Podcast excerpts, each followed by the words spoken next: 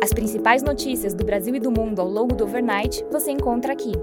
Este é o Direto ao Ponto com Felipe Sichel, um podcast do Banco Modal. Bom dia e bem-vindos ao Direto ao Ponto. Hoje é terça-feira, dia 14 de fevereiro, e estes são os principais destaques esta manhã.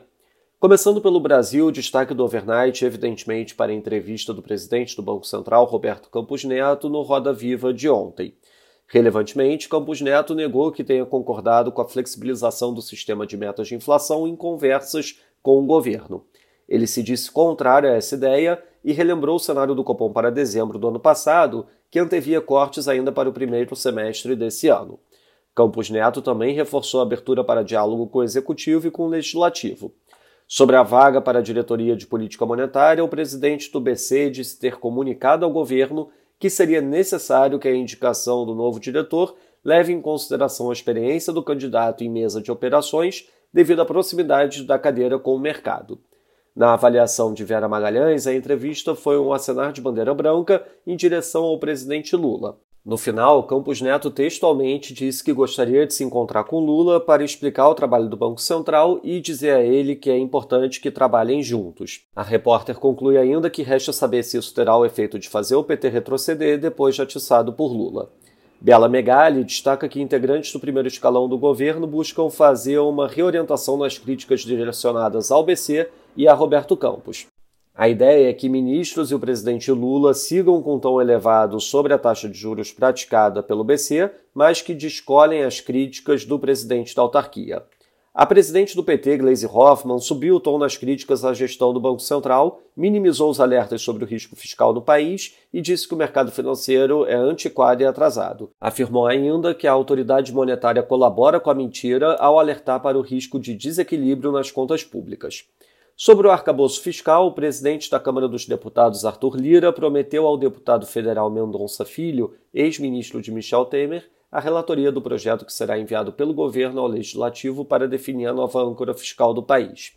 Sobre a lei das estatais, Igor Gadelha destaca que o presidente do Senado, Rodrigo Pacheco, pretende aguardar os detalhes da agenda econômica do ministro da Fazenda, Fernando Haddad, antes de pautar a votação do projeto.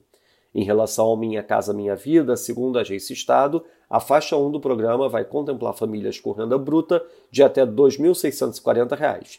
Antigamente, o limite era de R$ 1.800. Passando para o setor internacional, nos Estados Unidos, Joe Biden deve nomear Lael Brainerd como principal advisor econômica no governo. O anúncio pode ocorrer ainda hoje. Os Estados Unidos devem vender mais 26 milhões de barris de petróleo da reserva estratégica para garantir o cumprimento de obrigação referente ao final do ano fiscal de 2015. O Nick Timiaros, do Wall Street Journal, publicou um tweet sobre a sazonalidade residual e alerta para a chance de dados de inflação terem leitura mais forte do que o esperado no começo do ano. No Reino Unido, a taxa de desemprego ficou estável em 3,7%, o Weekly Earnings ex-bônus teve leitura de 6,7% e três meses anualizada, acima do esperado 6,5% e acima da leitura anterior. Na China, a província de Guangdong definiu meta de PIB de 6% para este ano. Essa província de maior peso econômico e populacional e inclui as cidades de Guangzhou e Shenzhen. Na agenda do dia, destaque às 10h30 da manhã para a divulgação do CPI nos Estados Unidos e às 9h15 uma aparição do low do RBA.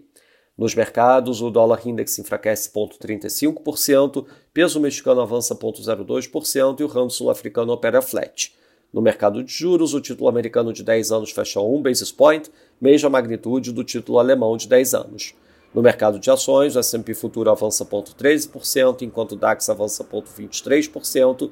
Já no mercado de commodities, o WTI cai 1,40%, enquanto o Brent cai 1%. Essas foram as principais notícias do overnight. Um bom dia a todos. Até o nosso próximo podcast direto ao ponto do Banco Modal amanhã.